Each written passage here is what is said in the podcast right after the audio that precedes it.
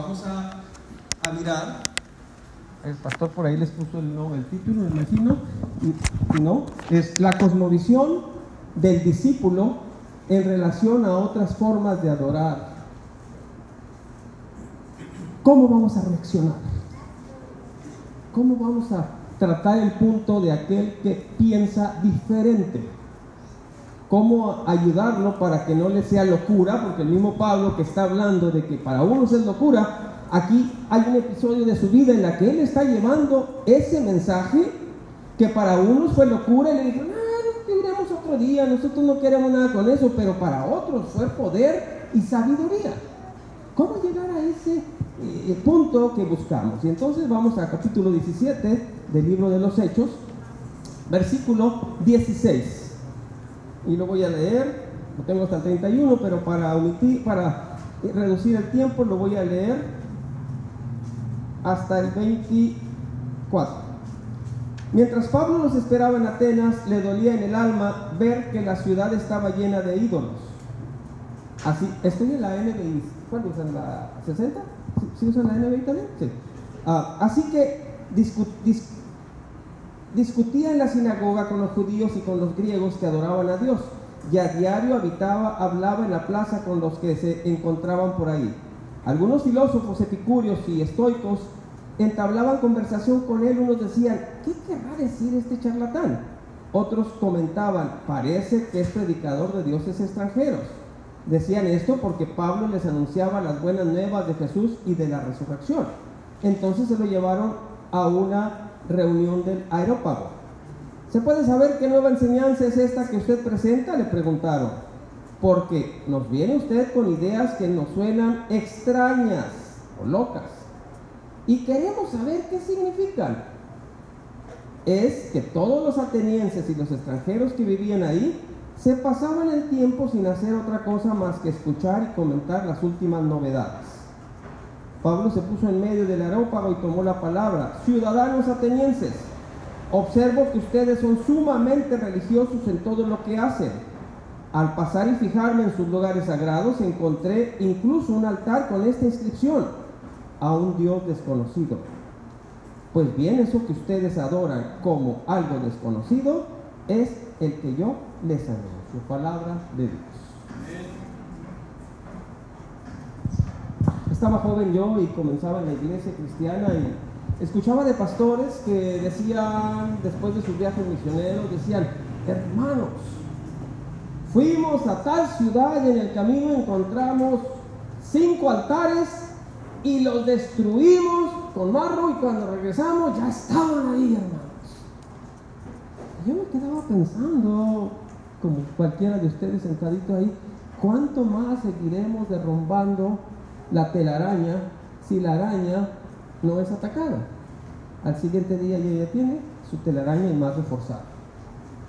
¿Cuánto más tendrán que hacer mis pastores en aquel tiempo de joven derrumbando altares y cuántos están exponiendo a que alguien molesto en su cosmovisión se sienta agredido y los vaya a atacar. Pablo le pasó lo mismo que a mis pastores. Pablo vino a una ciudad que era conocida la ciudad de la sabiduría, porque en esos tiempos, la lectura que leyó ahorita Beto tiene el contexto, en esos tiempos la gente solamente se preocupaban en la sabiduría. Y Atenas es la cuna de esa civilización intelectual donde estaban todos esos grandes hombres que en cierta forma dieron inicio a lo que la ciencia hoy puede llamarse como la cuna del conocimiento.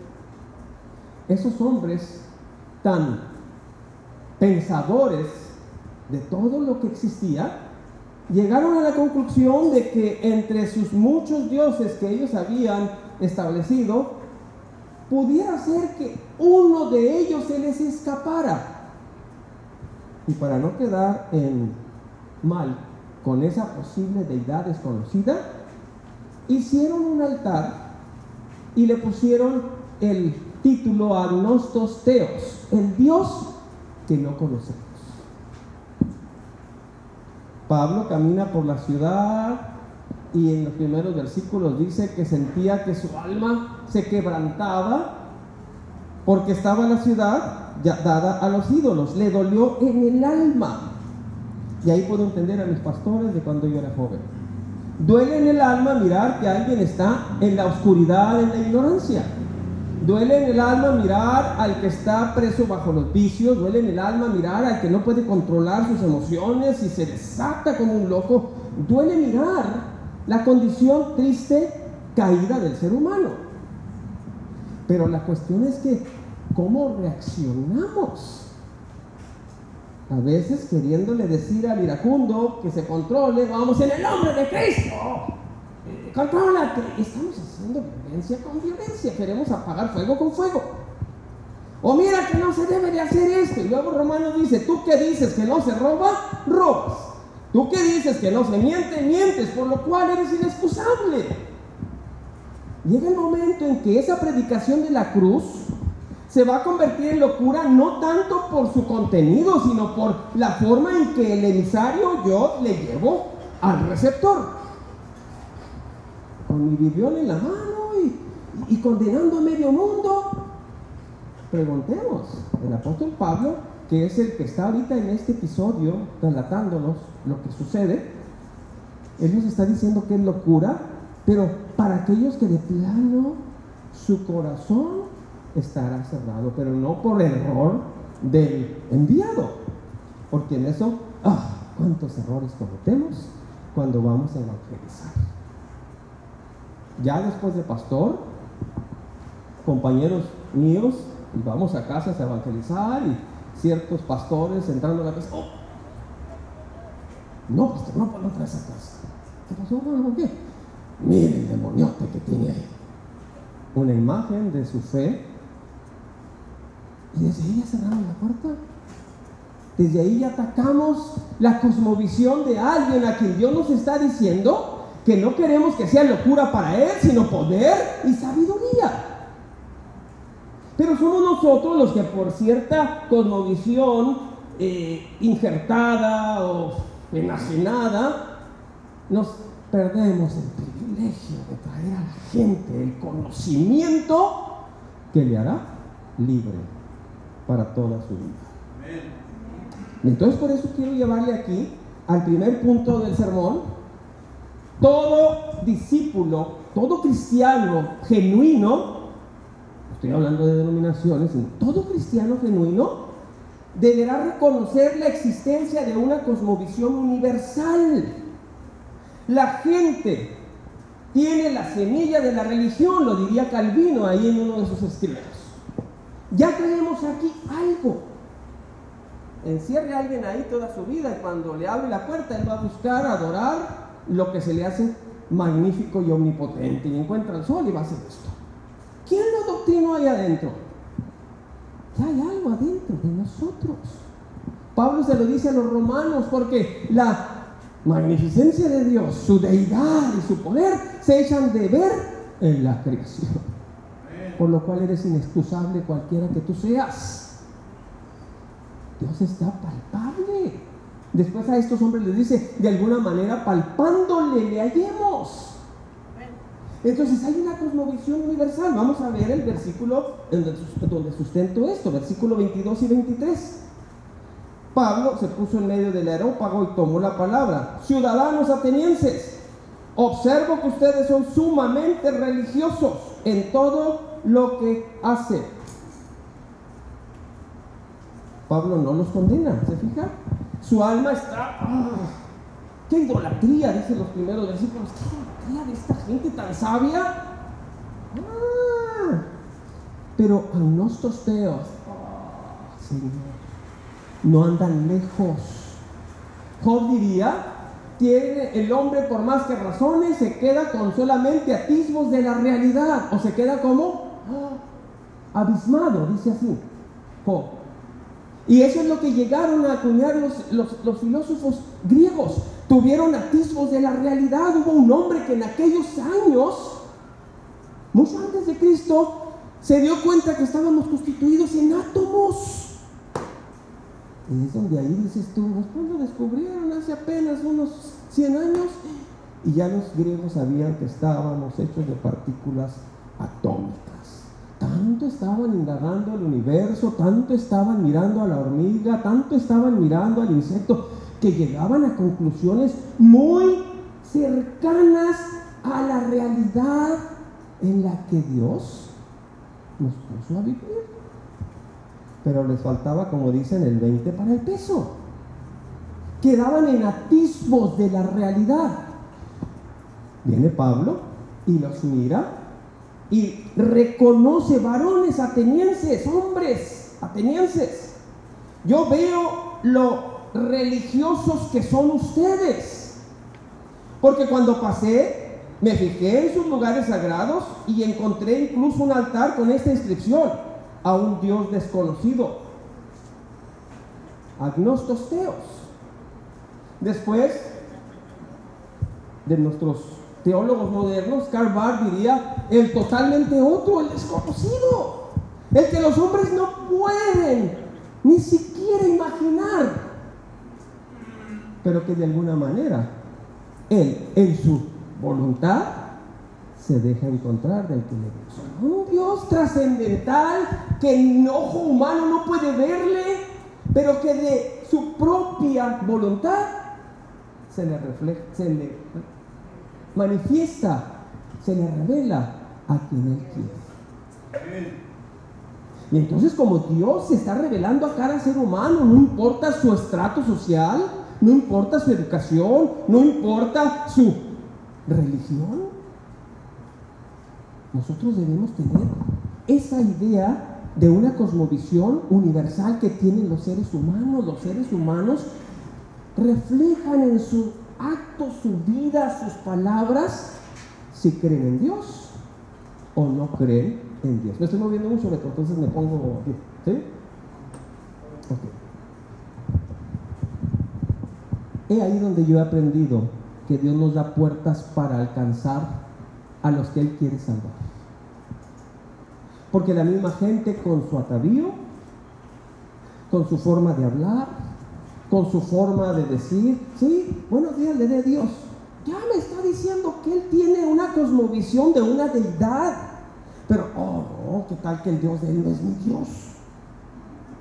¿O qué tal que el Dios de Él está barbón y el mío lampiño? Porque nos hemos hecho también nosotros nuestro Dios a nuestra manera, aunque seamos creyentes.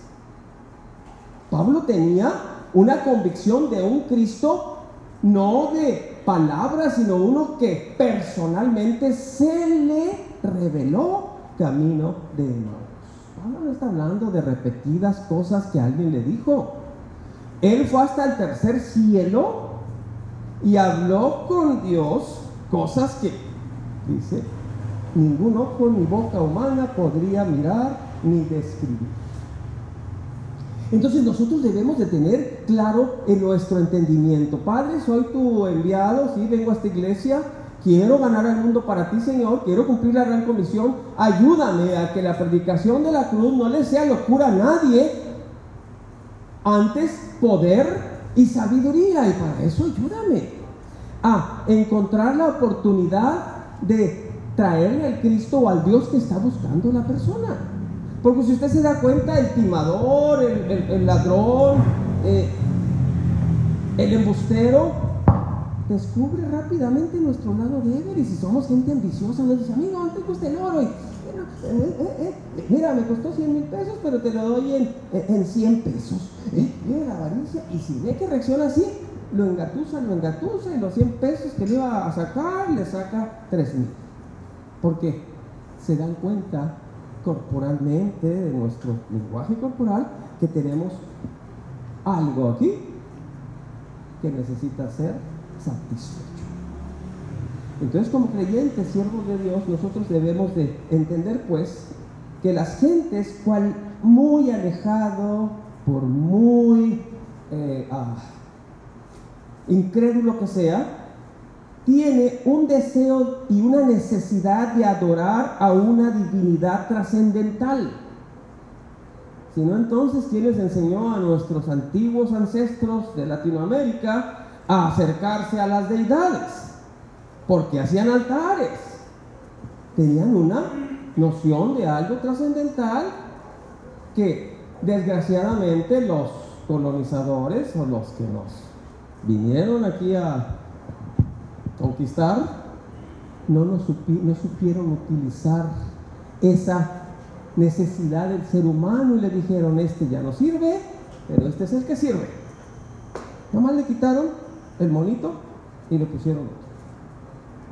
Pero no le dieron respuesta a la necesidad interna de la deidad trascendental que se puede hacer inmanente. Esto es el Dios que no se puede mirar a simple vista, reflejado en la inmanencia o en la presencia corporal en Cristo Jesús. Es la imagen del Dios invisible. Entonces, ese deseo de adorar a Dios, ese deseo de, estar al nivel de la deidad, Pablo no lo desecha porque, ah, es, qué el único punto bueno es que tienen ahí, pero pues ni siquiera tienen el nombre de Dios. Es Yahvé en el Antiguo Testamento, en hebreo, y es Yahshua en el Nuevo.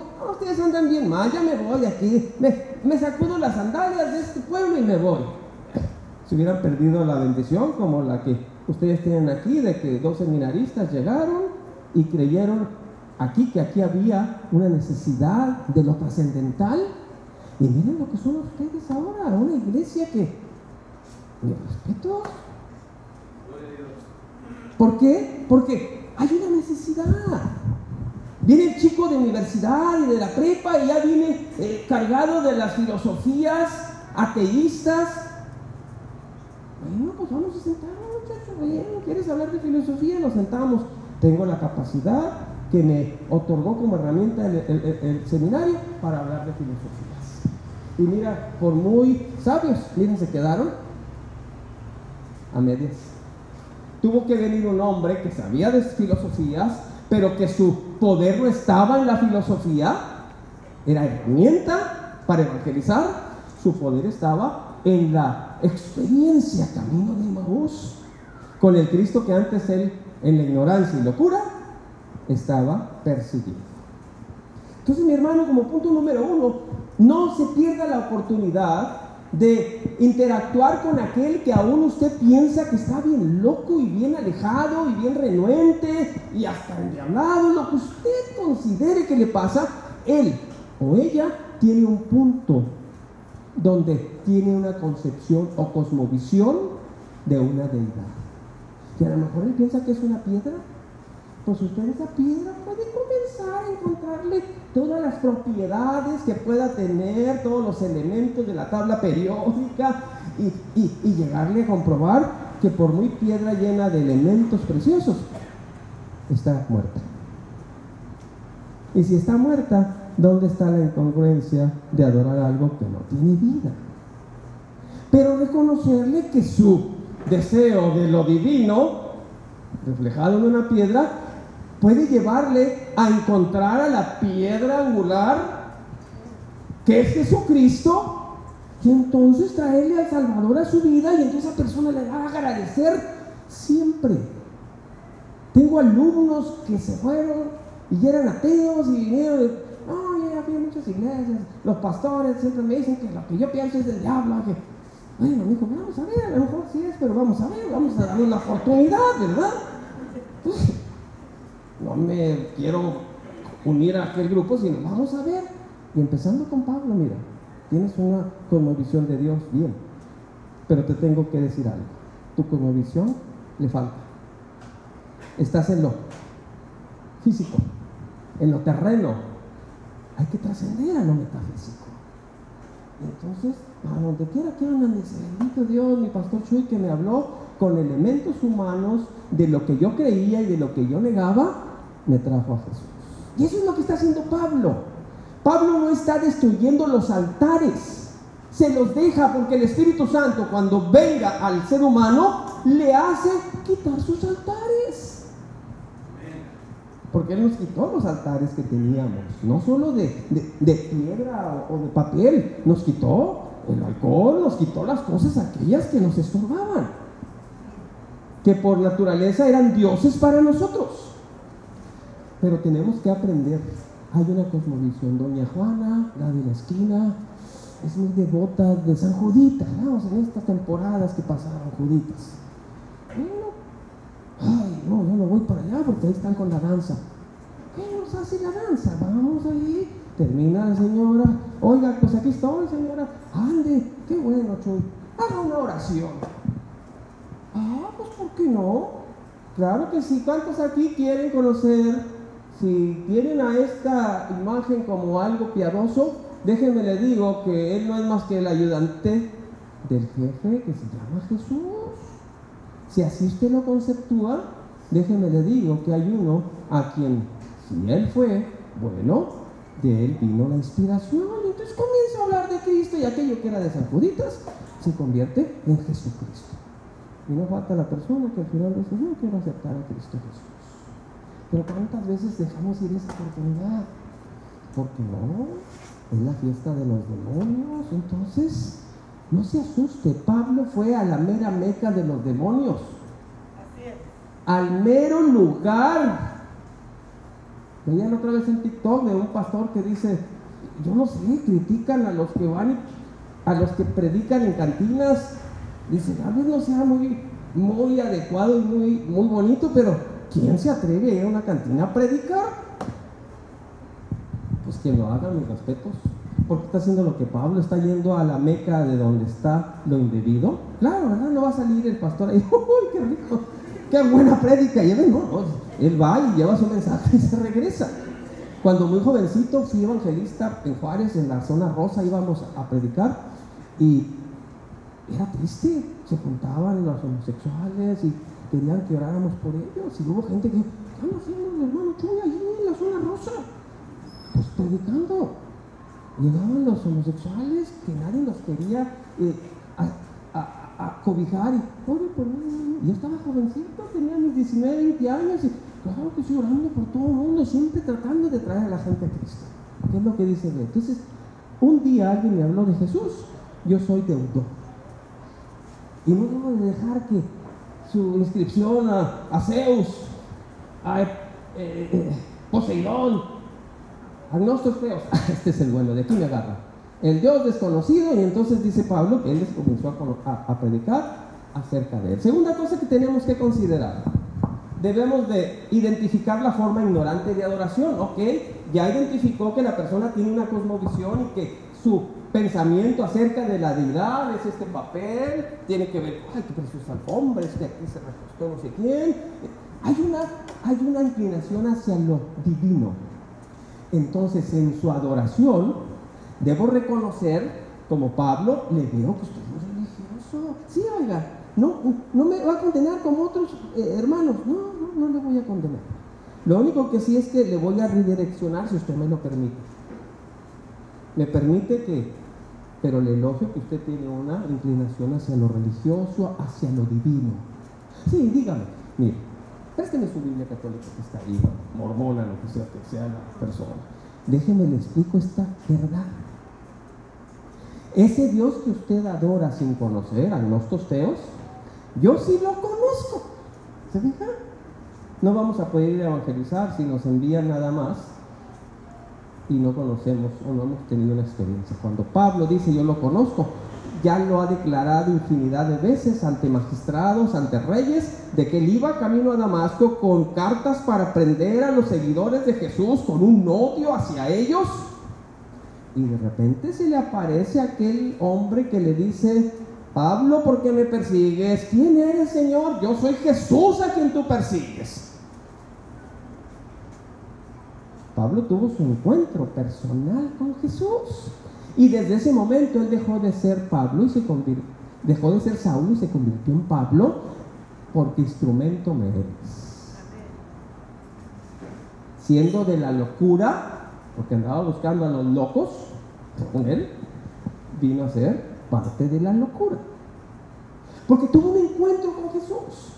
Y en su concepción de lo que ahora conocía de Dios, ya no lo legalista y lo judío, sino la revelación del Cristo a su vida, identificó fácilmente ahora, por el poder del Espíritu Santo, dónde estaba el error de la adoración de los demás. Jesús cuando fue con la samaritana hizo lo mismo. Jesús no le dijo, ay, samaritano, le metí sin querer, es que el tráfico estaba bien tremendo camino a Jerusalén, ay, me desvié por aquí, quedé contigo, samaritano, ay, no debo estar aquí.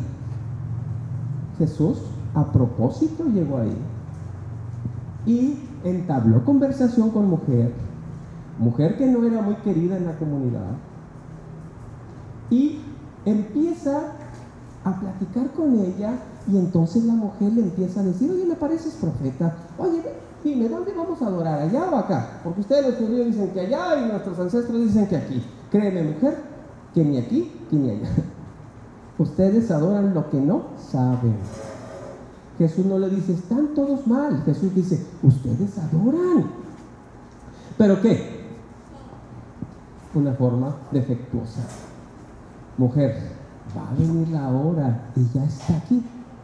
Cuando los verdaderos adoradores adorarán al Padre en espíritu y en verdad. ¿Qué hizo la mujer? Se fue Beto y Suri y al rato ya traían una iglesia.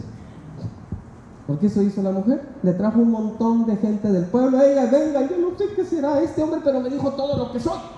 Se fue de evangelista. Y todos los que la habían conocido vinieron a oír de Jesús y después le dicen a la mujer, oye mujer, ya no creemos por lo que tú dices ahora, sino por lo que Él dice. Es el Espíritu Santo quien va a hacer que el que vive en locura venga al poder y a la sabiduría. No somos nosotros, amados. Mucha gente viene, pastor, deme textos para irle a decir al católico de frente que está bien mal. Y que... Mejor le doy el secreto. Lee aquí Pídale a Dios sabiduría y respete la cosmovisión de Él y dígale a Dios, Señor, muéstratele a esta persona como te mostraste conmigo. Porque no me diga que usted recibe con muchos abrazos y besos a cierto grupo que llegan a su casa a tocar y le dice, venimos a decirle que usted está bien mal porque nosotros somos el único grupo y mire, tenga esta revista y tenga esta. No le dejan ni de atender, ni hablar, ni dialogar. Ellos tienen la razón y todos los demás estamos mal. ¿Quién no ha tenido un encuentro con un grupo así? Creemos que tenemos toda la verdad cuando ahí hay verdad, ahí hay verdad, ahí hay verdad. Una de las teorías de la andragogía, esto es en educación, dice que la pedagogía es donde vengo y al niño lo agarro en blanco y le inyecto todo lo que yo quiero y lo hago lo que mi pensamiento diga. Pero la andragogía dice, usted Señor ya tiene conocimiento de cosas, lo único que le voy a enseñar ahora es a sacar de su vida el conocimiento empírico que la vida le ha dado y ahora nada más le vamos a poner nombres, se llaman ecuaciones de primer grado, pero es lo que usted hace todos los días cuando va y calcula el cemento y esto y esto y esto. Ah, poco, pastor, sí. entonces ya hace ecuaciones, ya hace aritmética, ya hace cálculo. Eso es lo que nosotros deberíamos de aprender a hacer. Descubrir la cosmovisión de los demás, empezarlos a estudiar. Y decir, oh, doña Pancha, si cree en Dios, tiene esto, pero el Dios de ella está chiquito, o, es piedra, o es papel, o, es esto, pero en cierta forma tiene una cosmovisión. Ayúdame, Señor, a mostrarle que tú eres más que eso. Porque es lo que Pablo viene y les dice a ellos. Porque en Dios nos movemos y somos. Si de alguna manera palpando le pudiéramos encontrar. Por, cita Pablo a unos atenienses y dice, como dijeron vuestros poetas, quiere decir que Pablo sabía bien la poesía. Pablo era un hombre culto. Y dijo, así como sus, a ver, como el poeta que él dijo, en él nos movemos y somos. Porque el linaje de Dios somos, dijo otro de los poetas también de ustedes. Entonces aquellos, aquellos Dije, wow, este no es predicador de nuevos dioses. Este está hablando de nuestras ideas y de nuestros pensamientos. Este hombre nos conoce. Entonces, démonos la oportunidad de conocer al Dios que Él dice que conoce y que nosotros agnostos no conocemos. Tercer punto.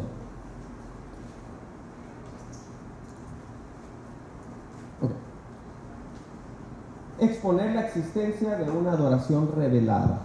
Cuando yo ya identifico la cosmovisión de quien quiero evangelizar, tengo que aprender cómo le voy a mostrar a esa persona la revelación correcta según las escrituras. ¿Y sabe qué? La mejor Biblia que yo he conocido que puedo darle a la gente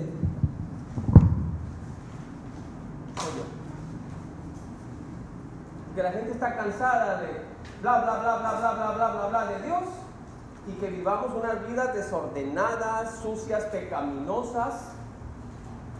¿Cuánto está cansado de eso? Y la gente nada más se cambia de camiseta.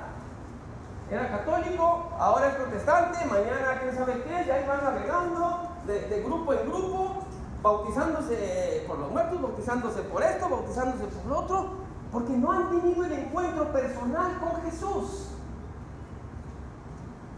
Entonces, si yo voy a ir con alguien a evangelizarlo, tengo que estar convencido de que la, la existencia de la deidad tiene que ser conforme a las escrituras reflejada en mi vida. Yo soy la mejor predicación sin hablar mucho y haciendo más de lo que Cristo quiere que hagamos. En esto conocerán que son mis discípulos, en todos los textos que se aprendan de la Biblia, en toda la teología que como los muchachos fueron a aprender a un seminario. No, nada más en que obedezcamos sus mandamientos y que nos amemos los unos a los otros. Entonces Pablo, en este contexto de lo que Dios fue para él, lleno de misericordia, después dice, por gracia soy lo que soy, aunque he trabajado mucho, su gracia no es en vano. Pablo está reconociendo que el Dios que él decía que conocía estaba tan lejano a la realidad y entonces le comienza a decir a estos atenienses en el versículo 23, al pasar y fijarme en sus lugares sagrados, encontré incluso un altar con esta inscripción, a un Dios desconocido. Pues bien, eso que ustedes adoran como algo desconocido es lo que yo les anuncio. Él no está destruyendo sus deidades. Él está aprovechando la oportunidad de utilizar algo que ellos en ignorancia adoran para presentarles como verdadero mensaje de Dios. El Dios que hizo el mundo y todo lo que hay en él es Señor del cielo y de la tierra. No vive en templos construidos por hombres. Ni se deja servir por manos humanas como si necesitara de algo. Por el contrario, Él es quien da toda la vida, el aliento y todas las cosas. Y como ahí están los filósofos que ya habían acuñado hasta lo de los átomos, empezaron a decir, sí, pues ya nos habló de esto, aquel compañero, ¿te acuerdas que dijo que estamos hechos en partículas atómicas. Entonces, una deidad nos creó. Pues ese Dios, de un solo hombre, hizo todas las naciones para que habitaran en la tierra y determinó los periodos de su historia y las fronteras de sus territorios. Esto lo hizo Dios para que todos lo busquen, todos lo busquen, y aunque sea a tientas, ¿se fija? Pablo está consciente de esa conmovisión universal y sabe que unos van a andar buscando a Dios a tientas como los atenienses. Dios, te quiero, te quiero encontrar. Pero nada más había necesidad nada más de quitarle la bendita. Después Pablo dice, porque mis hermanos los judíos, gracias hermana, eh, les queda una venda. Les es puesta una venda, por eso no han entendido el mensaje. Gracias. Entonces Pablo le da a este, a este, pueblo ateniense la oportunidad de que conozcan, dice, porque, puesto que, eh, verso 28, puesto que en él vivimos, nos movemos y existimos, como algunos de sus propios poetas griegos han dicho, de él somos descendientes. Por tanto, siendo descendientes de Dios, no debemos pensar que la divinidad sea como el oro, la plata o la piedra, escultura hecha como resultado del ingenio y de la destreza del ser humano, pues Dios pasó por alto aquellos tiempos de la ignorancia, ahora manda a todos en todas partes que se arrepientan, porque Él ha fijado un día en que juzgará al mundo con justicia por medio del hombre que ha designado. Verso 32, aquí está el resultado de esta prédica con estos elementos. Cuando oyeron de la resurrección, unos se burlaron. Locura de la predicación, lo que leyó el pastor de Aún con todo este magistral presentación del Evangelio, al que se va a perder, se va a perder. A uno les pareció locura, se burlaban, pero otros le dijeron, queremos que usted nos hable en otra ocasión sobre otro, sobre este tema. Pastor Beto, ¿puede platicarme de eso la otra semana? Mm, oportunidad de otra misión, de otra casa que se abre, de una célula. Mm, padre, gracias por la gracia que me diste para acercarme a este vecino que todos decían que era ateo, pero que tenía una cosmovisión de la deidad y él pensaba que Dios era piedritas del mar que tienen aquí cerca, y las puso ahí y decoró y dijo, ese es mi Dios. Y usted supo por el Espíritu Santo usar esa herramienta, esa cosmovisión para hablarle a la gente de Cristo Jesús. Está bien con el siguiente pensamiento. Ese pensamiento que enseña que Dios necesita algo de nosotros es contrario a las escrituras. Pablo se lo está diciendo a este pueblo y también lo dice Miqueas. Oh hombre, Dios te ha declarado que sea lo bueno que pide de ti Jehová. Dice, ¿se agradará Dios de millares de carneros, de, diez mil arroyos de aceite? ¿Daré mi hijo y mi primogénito como compensación? No, Dios ya te dijo que necesitas. Amar misericordia y andar delante paráfrasis. Dios le dice a los griegos, señores, super archirrequete contra inteligentes, no rebajen la deidad a lo más precioso que ustedes tengan, el oro. El oro es parte de la creación del Dios al que ustedes quieren honrar.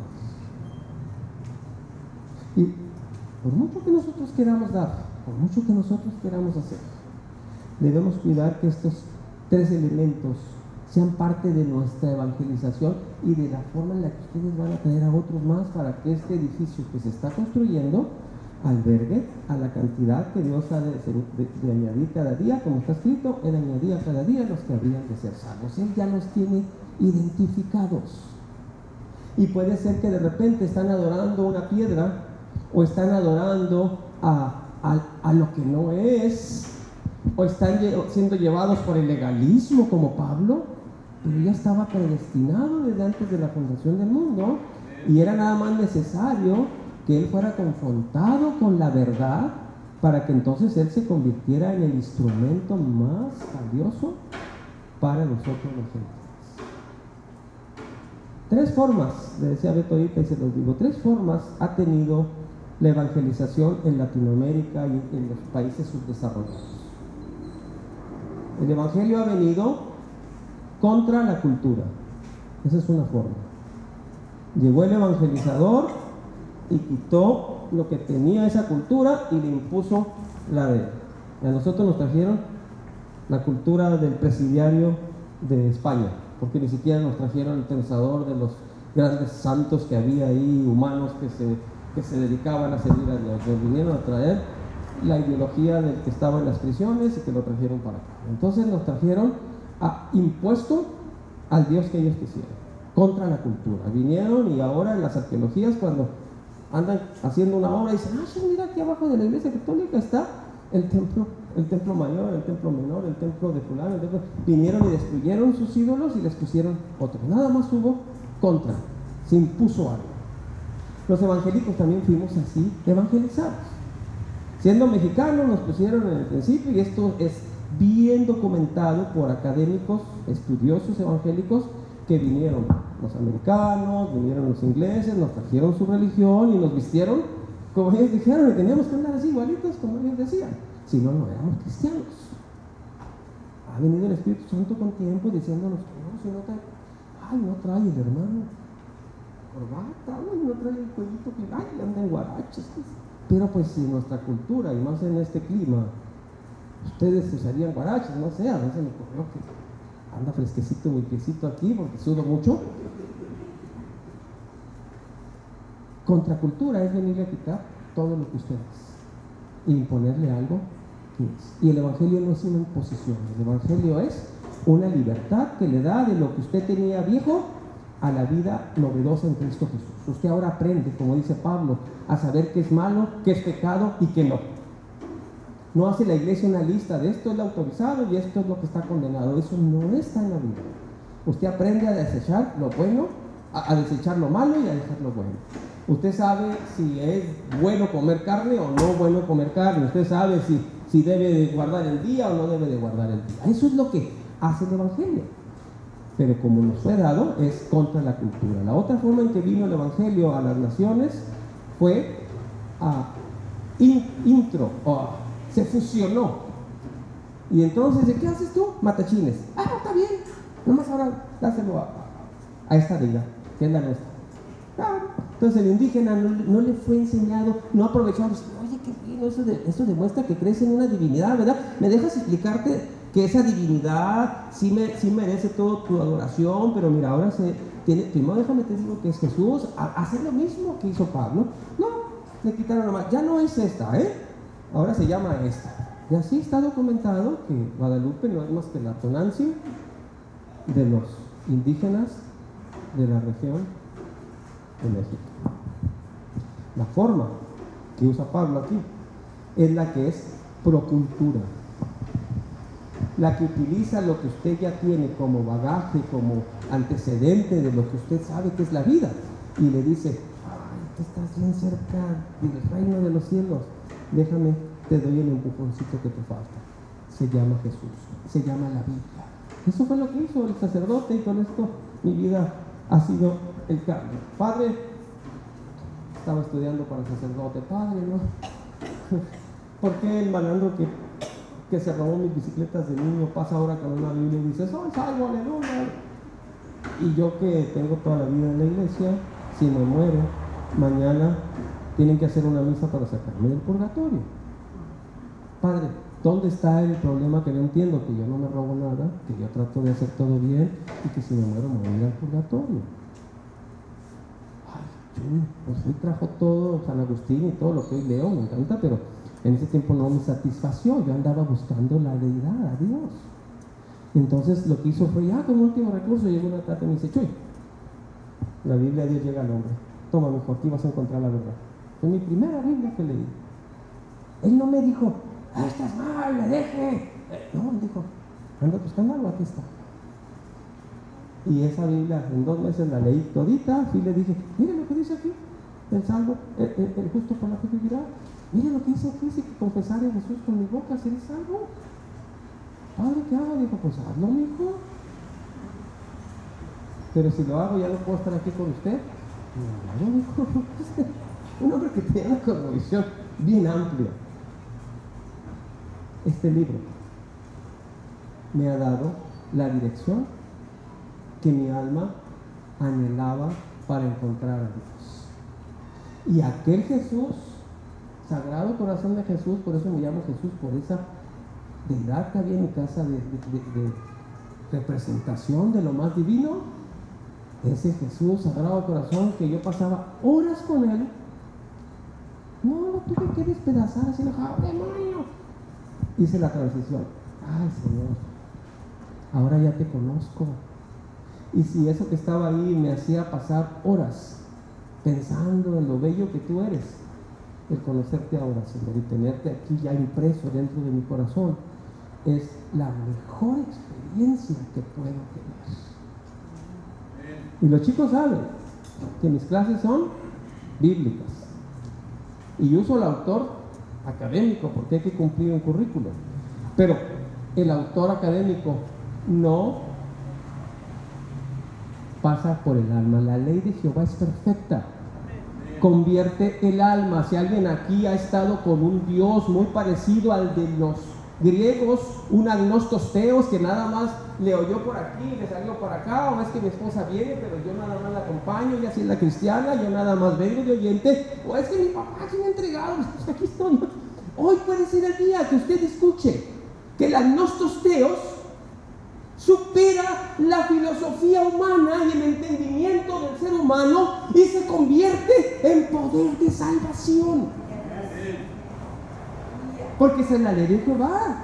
Convierte el alma, hace sabio al sencillo. Ah, yo no fui al seminario, entonces, nada más los que van al seminario, no. Ellos nomás fueron a adquirir herramientas. Pero previo a ir a las herramientas tuvieron que tener un encuentro personal con el agnostos teos, que ahora se llama, para los que ya lo conocemos, Jesús.